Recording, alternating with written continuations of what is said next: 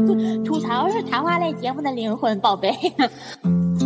浅浅的说一下，但我不确定能不能播啊。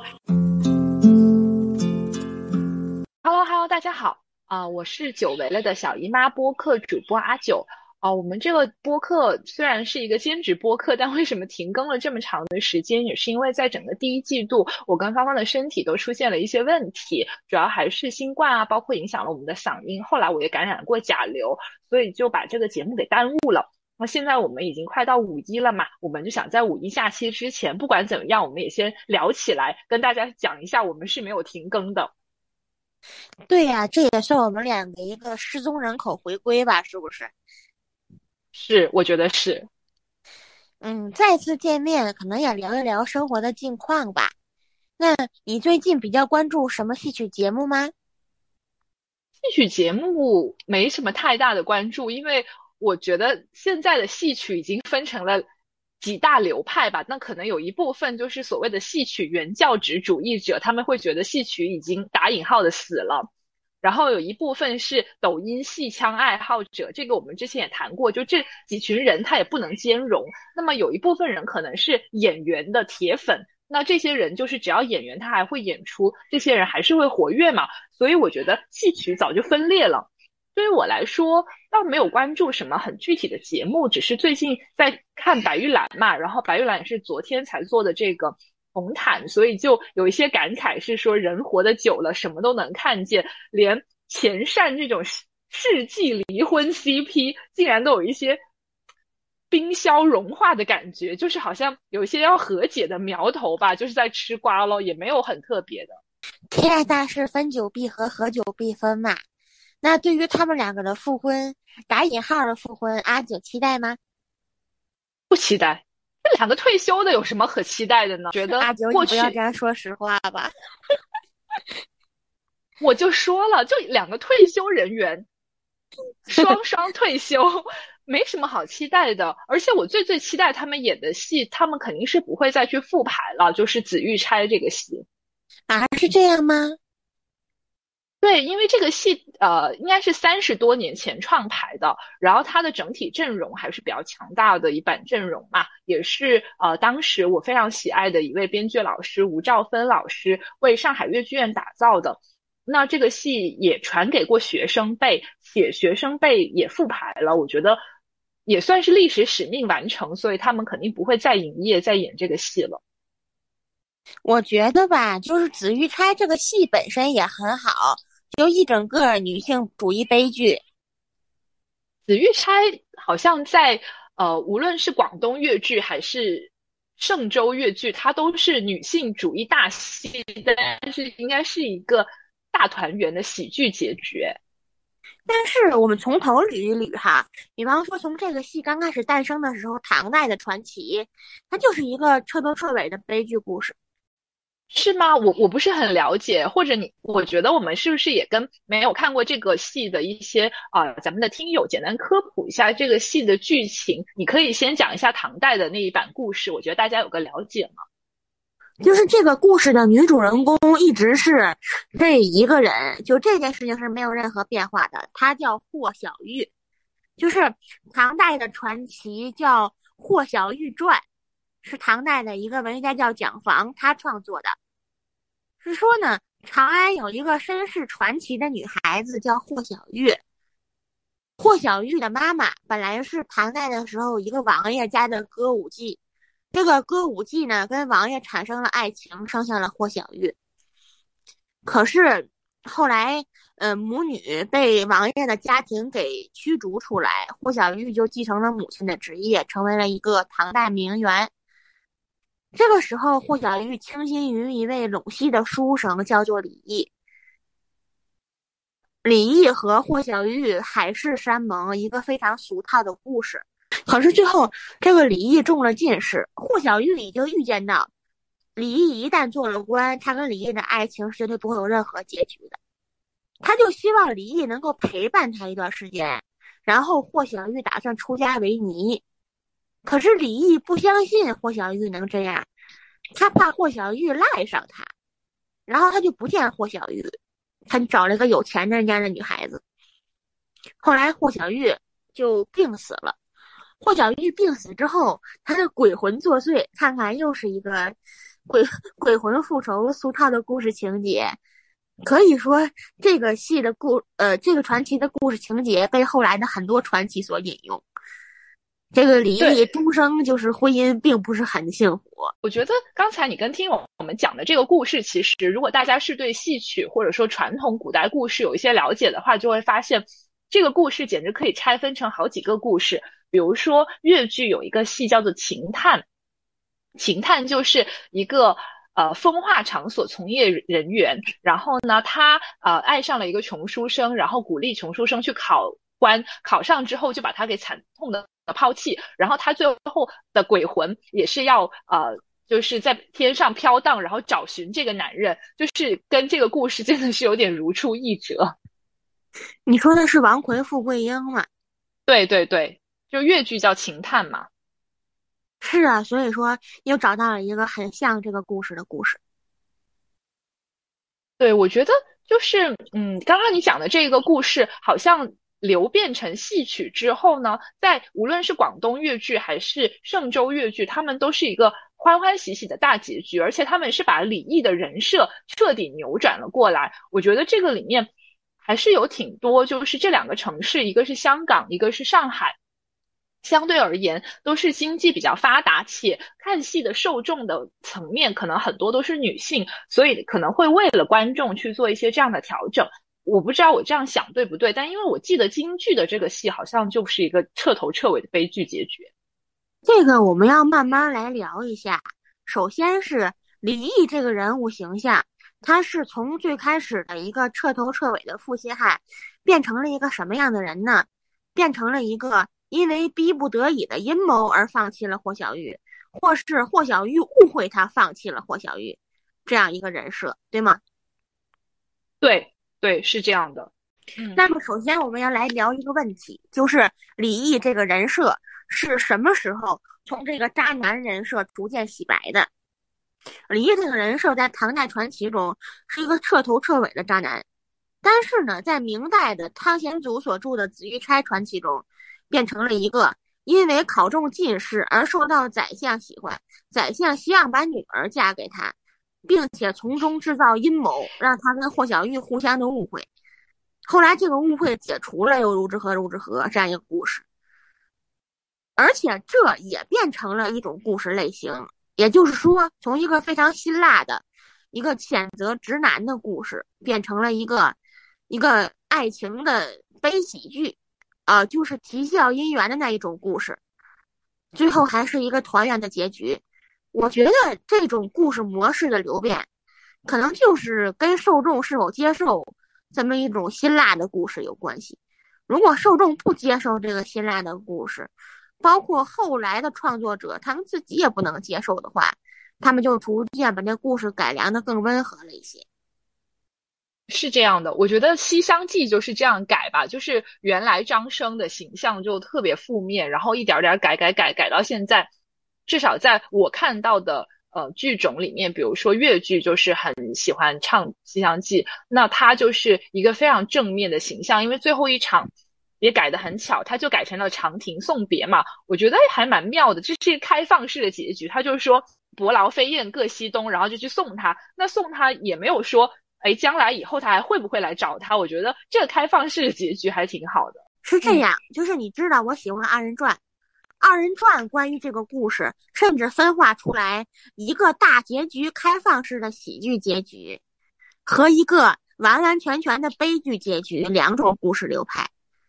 比方说，喜剧结局就是你刚才说的大西厢这个故事，虽然最后也是送别，但是没有最后说他们是不在一块儿的，就是也是那种非常刻骨的想念，如何如何，但说的都是爱情。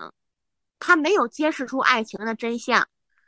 另外一个故事叫《百年长恨》，《百年长恨》里边的周廷章相中了隔壁的小姑娘，两个人恋爱并且在一起了。过了好长时间，周廷章要回家去看他父母，走之前山盟海誓、甜言蜜语，说一定回来娶小姑娘。结果他回去之后，马上立刻就娶了一个特别有钱的女的。然后就不要这个小姑娘了。这个小姑娘最后就决定上吊，上吊，然后又告状，把这个周廷章给打死了，等等的故事，这就是一个彻头彻尾的悲剧结局。但是呢，关于这个故事，甚至有一个综合的办法。呃，第三种故事结局就是男的把两个女的都娶了，花为媒。我最喜欢的 评戏就是最后，因为他也是吴祖光，应该是在上世纪五十年代有进化舞台，所以他硬插了一个表弟嘛。但如果没有的话，那应该就是呃传统的本子，我记得是那两个女的闯洞房之后都嫁给了那个王俊卿吧，应该是叫这个名字。对呀，还有我最喜欢的《儿女英雄传》，何玉凤跟张玉凤最后都嫁给了安季，成为了客客气气、幸福美满的小三口。他们小三口之间非常的客气哦。哎，我们我们还是说回来吧，因为你说的这个小三狗，就是呃，我觉得有点扯远了。就是那个点还是在于说，我觉得紫玉钗或者是越剧的《紫钗记》，它高的地方是在于，还是把。这两个人的爱情洗白到大家非常能接受的地步，就是我觉得还是因为女女性本身就有一些幻想在里面，所以我也想问一下你，你有没有看过京剧的《霍小玉》啊？我记得京剧也有这个戏，你觉得京剧这个戏怎么样呢？我太看过了，京剧的霍小玉只有一个人演，就是不是说后来传承人啊，就是老的演员艺术家们只有一个人演。就是荀慧生，因为这个戏呢是荀慧生个人的一个新的本戏，是荀慧生的编剧陈墨香给他写的。徐慧生呢有一个系列这种戏，很多编剧都是徐墨香，呃，都是陈墨香。他是什么戏呢？他就是非常现实的一个女性视角的戏。嗯，基本上都是悲爱情的悲剧，比方说。金玉奴棒打薄情郎，这个最后开始，后来有人改成喜剧了。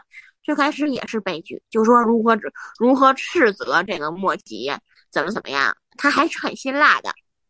包括呃钗头凤、陆游与唐婉这种戏都是，然后杜十娘，包括这出《紫钗记》霍小玉，最后的结局基本上都是悲剧，可能跟当时那个时代是有关系的。当时是一个女性解放的时代，就是荀慧生这种本戏可能受很受到当时社会一些比较开明人士的喜欢，就都是这种爱情爱情悲剧。又想起来，可能明朝的时候就有的一个小曲儿，这个小曲儿是这样说的，叫“贪花贼负一秋，丧尽良心骗女流”。呃，愿愿你早早应了当初咒，就海誓山盟的说，如果我不爱你了，天把我怎么短，地把我怎么长，然后最后分手的时候，女的咬牙跺脚，希望这些誓言都能成真。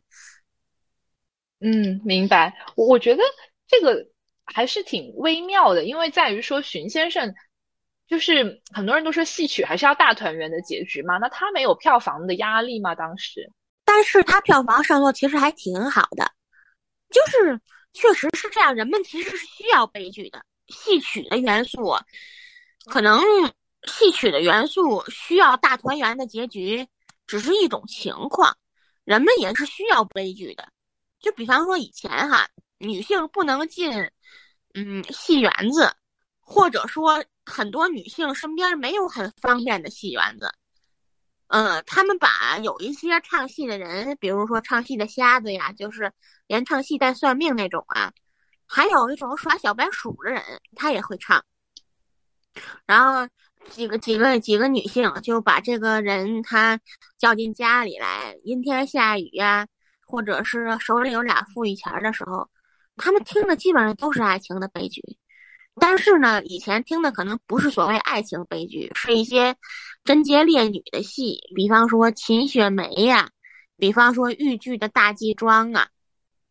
就有个挺搞笑的事儿，就是你看过，你你应该对舞台姐妹很熟悉哈。那是那是，粤剧版的舞台姐妹仍然是 Y Y D S 的，希望大家都去看一看视频。是啊，所以说就是你看舞台姐妹里有个老太太。然后他一边出神的看着台上的爱情戏，一边虐待他的童养媳。你还记得这个老太太吗？记得记得。是啊，就是看到台上的小媳妇受罪，他也陪着掉眼泪，然后他同时还虐待他儿媳妇儿，这是不甚至是不矛盾的，就是笑谈。但是确实人们还是需要悲剧的。你说他是有一种心理共鸣也好啊，是解压也好，他还是需要悲剧的。是的，我记得张爱玲《太太万岁》里面，呃，她那个婆婆就是一直在找茬嘛，就跟那个儿媳妇儿找茬，然后。呃，他过生日还是怎么样？那个儿媳妇就问他说：“妈，要不要去看袁雪芬的新戏？”然后那个婆婆就说什么新戏？其实当时袁雪芬排那个戏《祥林嫂》是一个比较进步的戏，但是对于她婆婆来讲，她就理解为是说：“哎呀，苦戏呀，苦戏好看的呀，我要看苦戏。”就是他，他老太太理解不了什么叫进步，她就认为这是一个小媳妇受苦的一个苦戏，什么李三娘啊，都一样。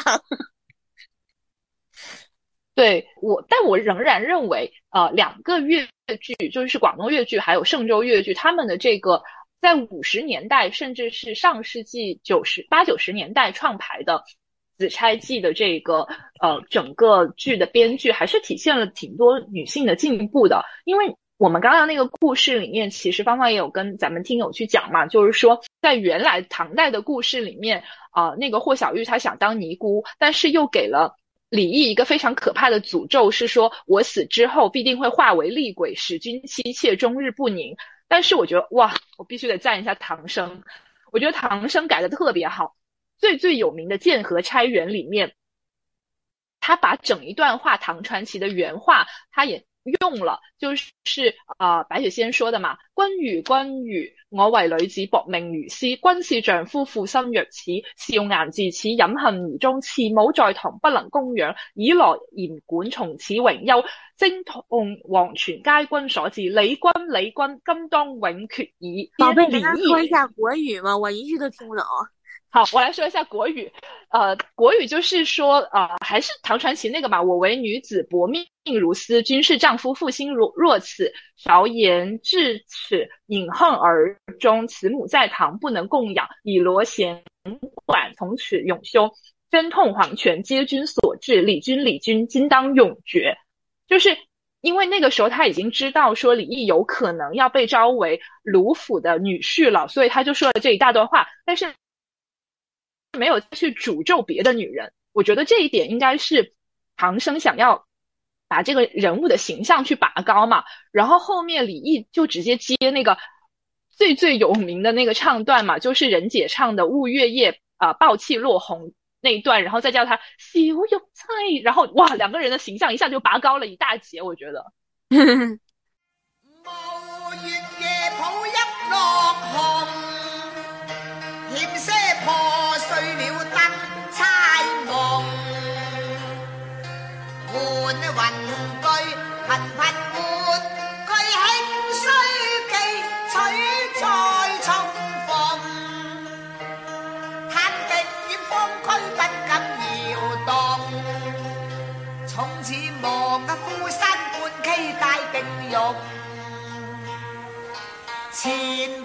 般话犹在眉宇中，心经言好街边，空笑容差。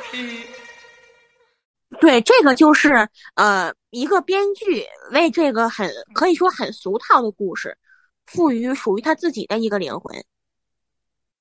对，我觉得这个真的是戏曲编剧很厉害的地方，而且唐迪生又很会写词。就我感觉他也不能叫净化舞台吧，应该是说他把传奇的那种很俗套的东西，一下子又用了很多女性先锋的东西在里面，然后你一下子就觉得很棒，因为他最后一场其实不是剑河钗园嘛，而是别人告诉他说，呃，那个卢府已经把他李毅叫过去了，然后呢，他就从头到尾就是打扮上穿上凤冠霞帔，然后就是戏曲里面很漂亮那种衣服。然后就是冲进去，呃，卢府他有一段就是论理征夫嘛，就是说，呃，我本来已经跟他结婚了，你怎么可以再让你的女儿嫁给他？大概是这个意思。我觉得论理征夫这一段也是很有女性的那个主动性，是说，我不管你们是一个什么样的情况，他是我的，我就要去努力的争取嘛。那我又想起来华为媒了，华为媒也有类似的桥段。就我觉得花为媒的那个，就是那个桥段，他闯进去，他只是讲说我很美啊，然后他也很美啊，就停留在对两个女性非常肤浅的欣赏对方的容颜。但是他论理争夫的这一段，他是对着王爷嘛，然后他还要讲一大段话，是说啊，我是宁为玉碎不为瓦全的，我是霍王郡主，如何如何，就还是。很刚烈的那种抗争吧，我觉得花为媒丝毫没有这种感觉。但是你看花为媒里的张无可哈，就是确实是，呃，他在后面洞房双美双美互相夸对方的时候，可能弱化了某些斗争性。但是在张无可的身上，呃，这种斗争性体现的还可以，就是他一直在觉得，他一直在他一直在觉得毛晋卿你为什么相不中我？当然格局是没有那么大哈。对，但是花为媒我也很喜欢，但我我觉得它真不算是一个女性主义的戏，就是因为它总是给我感觉有非常强烈的生活气息，以及张无可这个人物的形象一直停留在对自我的迷恋当中，就他觉得我是一个大美女，因为他不是有一段是那个新凤霞照镜子嘛，他就在镜子前面比划来比划去，就是哎呀你怎么这么美，我怎么这么好看。就是我觉得花为媒比较多迪士尼的味道吧，就它没有那种特别痛心的东西在里面。张迪士尼在逃公主无可，对对，我觉得是，确实那就是一个比较温馨的北方戏。你要说多么辛辣、多么犀利，它没有这个戏没有。是的，而且我觉得说到论理征夫这一段很妙的一点是，呃，就是。因为这个戏原来在唐传奇里面就是有黄山客这个人物嘛，就是一个唐代任侠的一个形象，是这个黄山客呃一直支撑霍小玉，然后就是说我来为你做主嘛，我是天降的一个侠客。但非常妙的是，在八十年代九十年代的时候，呃，甚就上海越剧院的吴兆芬老师在写这个戏的时候，他就把这个黄黄山客整直接删走了。我觉得这个也很妙啊，就是我自己要去争取的东西。我并不需要有一个外外力或者说外界来告诉我，而是我自己就直接 go for it，我就去了。确实是因为男女之间的事情，并不是说出现一个侠客就能解决的。对，但是这个里面呢，我觉得广东粤剧，因为你懂的嘛，就是任何一个戏曲编剧，他都是服务于这个院团或者以前叫班底哈。那当时的那个情况是说。因为呃，在这个戏里面有另外一个人物是呃比较有代表性的，叫做崔允明。然后崔允明呢，其实是李毅的一个朋友，但是他很落魄。然后在李毅被发配充军的时候，呃，崔允明就相当于还是受到霍小玉的照顾。然后崔允明呢是一个落地书生，但是在呃人白版的这个《紫钗记》里面，他是由啊梁醒波来演的，就是波叔嘛。然后波叔。前面做崔允明，后面做黄山客，就是反而有一点反差，是说因为霍小玉在之前行下来了一个好，所以后面播书的这个黄山客来救他，就有点像那种因果福报的感觉。我觉得这一点还挺妙的。是这样的，我觉得你说这个是对的。就比方说两个人分手之后，如果是男的他理亏的话，会有人去谴责他的，就是替女孩子们主持一些正义。我觉得黄山客就很像现实生活中这些热心的朋友们，对。但是你看，就这些渣男们，有的时候他的他的现任女友是无辜的，真的。我现实生活中就遇到过这样的事情，就是这个渣男完全是因为嫌贫爱富，后来又娶了他领导的女儿，他领导的女儿是完全不知道他之前有女朋友这件事情的，而且这种事情可能还不在少数。我觉得是对的，就是因为现实生活中的女性很难得到男性完全的一个理解，所以他们应该会把自己的很多期待都投射到舞台上的女小生的身上，因为女小生可能更能够更好的理解女性，所以他们就特别迷人。比如说，呃，我们刚刚提到《紫玉钗》里面的任姐啊，还有她的徒弟阿袍，包括一些呃越剧，就是因为越剧整个十姐妹里面有一半都是女小生嘛。啊，还有我永远的尹桂芳女士。对啊，你永远的尹桂芳女士，她也是一个女小生啊。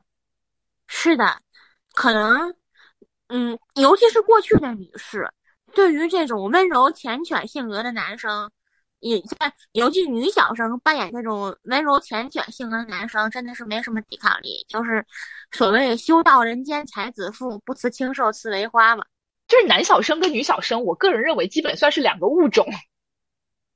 嗯，是这样，是这样。南方系我不清楚，北方系整个帮的系统普遍，呃，女小女小生就还可以，男小生普遍整个帮的系统男小生都不是都是配着，呃，老生嘛可能还行，就男小生基本都是配着。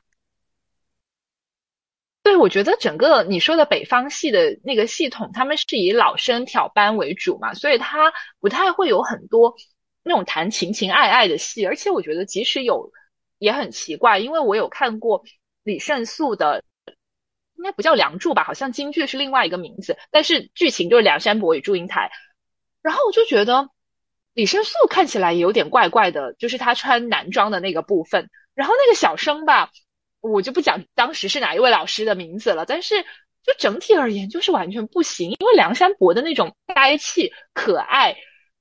完全没有，我就觉得京剧不太适合谈恋爱。京剧真的没有谈恋爱的戏，京剧应该就只有勾引的戏吧，比如说游龙戏凤就非常的绝。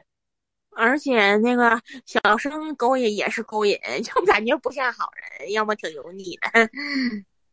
呃，对啊，所以我觉得你的爱豆叶盛兰，我原谅我没有怎么看过他的演戏哈，就我不知道当时是因为什么原因，就是你成为了他的粉丝。我上高中的时候，只有一个没有屏幕的 M P 三。我以前也听京剧，听的没有这么多。上高中的时候，从中国京剧艺术网上下载了一堆，就基本上看谁跟我有缘分，就是他跟我有缘分，听他听的就很喜欢，特别多。然后，叶盛兰老师他最擅长的其实还是，嗯，武小生的戏，他武小生戏确实很好。嗯，英气勃发，唱功小生戏，包括展现技术的，也都可以。但就是搞对象的戏，他不不是很行。如如果连他搞对象都不行的话，那可能说明这个剧种本身是不能搞对象的。搞对象还是得看我们南方人，就不太适合搞对象的戏。有一个人是可以的，名字叫于振飞，他是昆曲，他是苏州人呢，这不又回到了。人家本身是南方人哎，喂喂喂，我们两个从紫钗记都歪楼歪到小生的问题，这合适吗？合适啊，这有什么不合适？这是我们的播客哎，就是小姨妈，我们想说啥就说啥喽。好了好了，服你了。他他甚至于那种玩玩玩笑的戏都很好，就是说他谈恋爱方面可能英气有余，温柔不足，我感觉有一点儿。就是像于正飞那样的也太少了，但是于正飞吧，这个又得涉及到说，可能昆曲的那个戏本身就更适合谈恋爱一点，这样讲会不会不太好？但本身昆曲《牡丹亭》嘛，然后昆曲也有《紫钗记》，就是那个呃《阳关送别》那一折也是有从明朝流传下来的，本身你学戏的时候，你就学会了怎么谈恋爱。但如果你学的是京剧底子，可能你学戏的时候，老师他也不会谈恋爱，那他就不会教你谈恋爱啊。你说的有道理，我觉得好像谈恋爱的戏还是南方的好，不管是你说的越剧啊，呃，上周越剧啊，还是广东越剧。对，但这种肯定还是。因为广东粤剧，我觉得也是因为有人白嘛，有因为任姐她是个女小生，所以就有很多可以谈恋爱的戏，而且人白大家都懂的，懂的都懂，请吃我的安利，磕这一顿 CP，绝对就是一百年的质保，没有问题。就广东粤剧也有一些怎么说呢？我去看过《紫钗记》这个戏的现场了，我就不说是哪两位演员吧，因为演员也挺有流量的。自从他们那个大电影上了之后。看的我简直想自自戳双目。我觉得，因为广东粤剧本来有一些大戏，什么六国风向啦，然后有一些传统戏，它也是，嗯，有有点像梆子那边借鉴回来的。还是因为人白，包括唐迪生，他们创作了很多戏都是谈恋爱为主的，所以就特别的能够拔高这个剧种吧。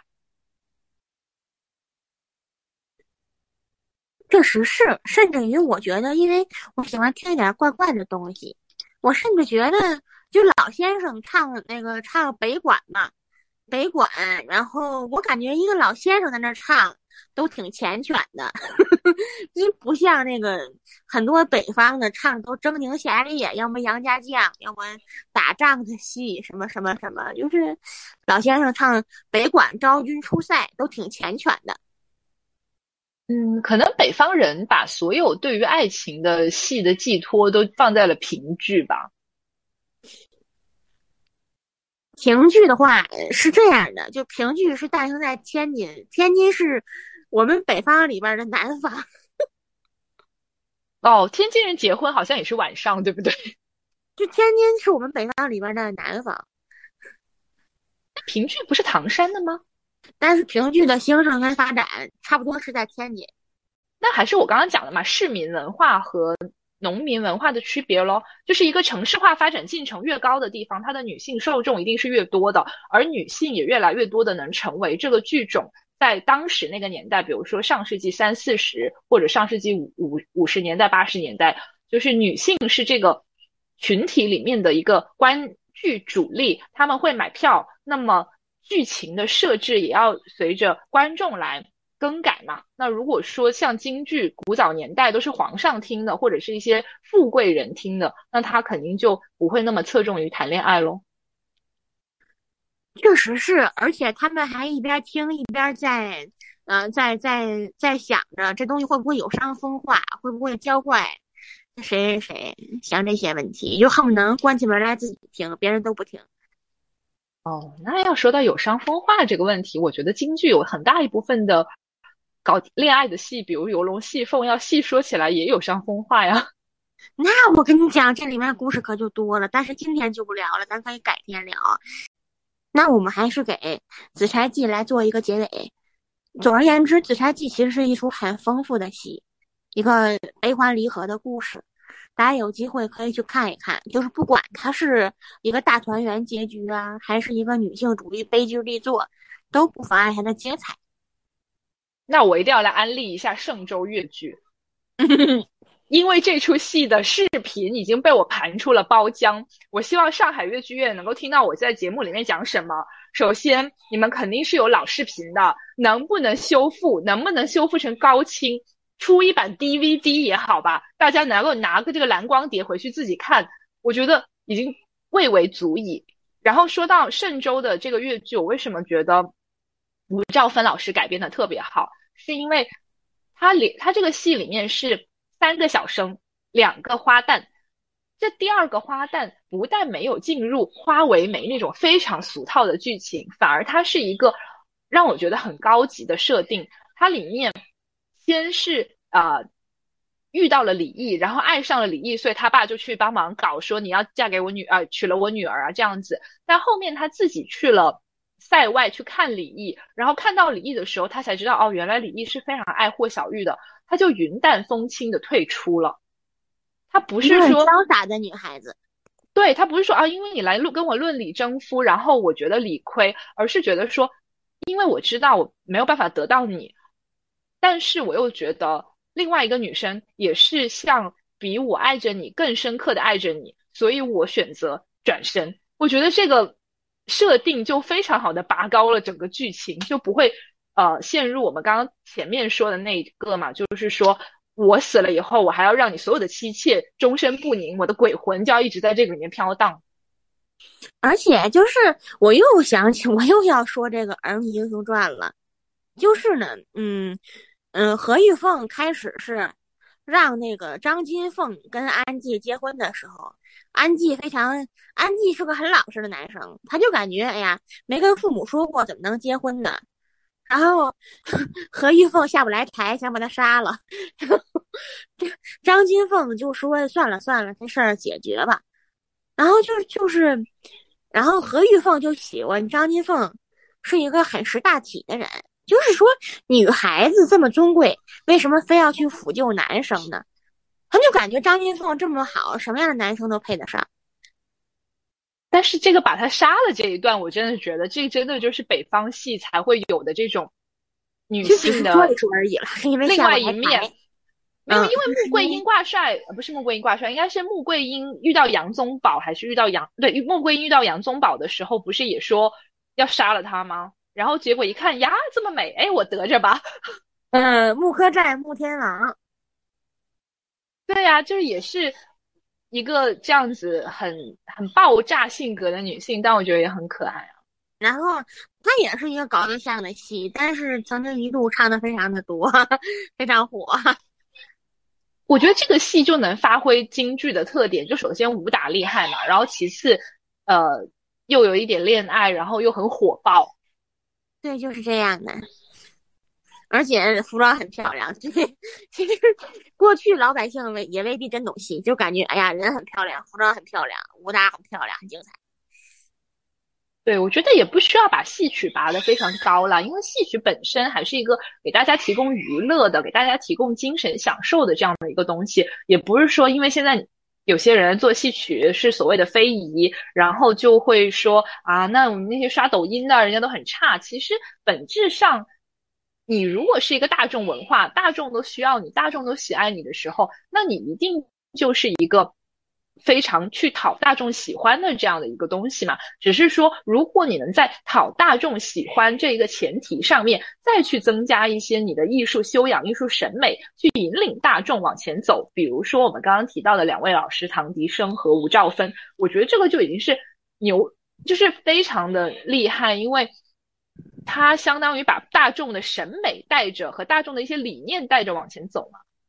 这就是很了不起了。我觉得你说的对，它首先是一种娱乐，然后才是说格调比较高的娱乐。对，但是这种格调高，你不能让观众感觉说你格调高嘛？你不是说，哎呀，我们要教育观众啊，观众需要教育啊？不是，它是在无声无息处去改变的。这 我又想起来之前的一个非常缺德的梗，说相声必须让观众含着泪的笑。我的天呐！真的没有这个必要，要笑就笑嘛，然后要哭就哭嘛。我觉得一个艺术作品，或者说哪怕是一个抖音短视频，你拍出来，你是为了大家看完了之后给你打赏的。你要能真正的做到走下去，肯定是在心理的洞察上面，跟观众他想要的一些心理洞察是有敏合之处，你才可能长久的生存下去嘛。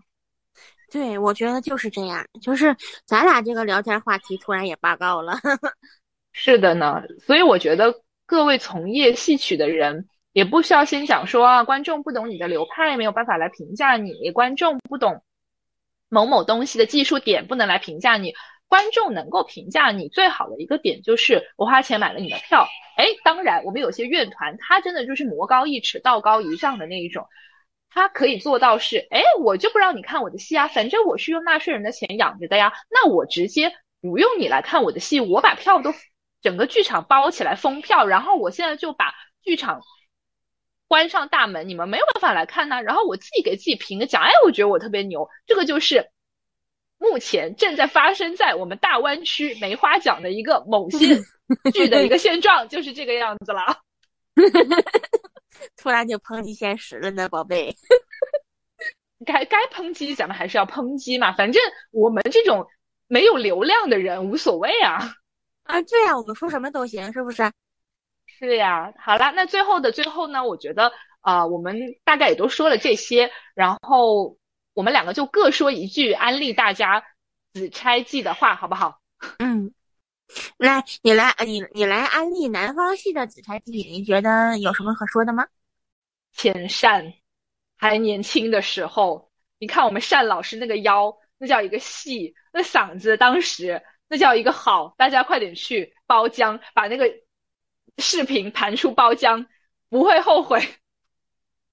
然后我要说的是京剧，就是荀派戏，尤其是这个《紫钗记》，霍小玉嘛，京剧叫霍小玉，真的是讽刺渣男刻骨。对，而且我们刚刚前不久才离开我们的孙玉敏老师，好像也演过这个戏，嗯，大家也可以去看一看。嗯，对，嗯，对的。哎，也是很痛心的一点啊，老师们都在渐渐凋零了。但 anyway 嘛，生活还是要向前的啊、各位听我们见过嘛，是吧？对，那如果各位能够听到这儿的话，那我们小姨妈很想跟大家说，艺术舞台艺术也是多种多样的，大家也可以去，比如说 live house 啊，蹦个迪啊，比如说大家也可以去看一下音乐剧啊，大家也可以去看一下，呃，像那个 Sleep No More 那种沉浸式互动的话剧啊，就是有很多种娱乐的方式，包括剧本杀，好的。编剧现在应该都去搞剧本杀去了，因为剧本杀很需要新的剧本嘛。那大家也不用把那么多的精力花在戏曲上，反正已经成这个烂样了。嗯，所以其他的事情就以后再说吧。希望大家开开心心哟。是的，是的，也祝福听到这里的我们每一位的听友都可以健健康康每一天。好的，再见，下期见。下期再见，拜拜。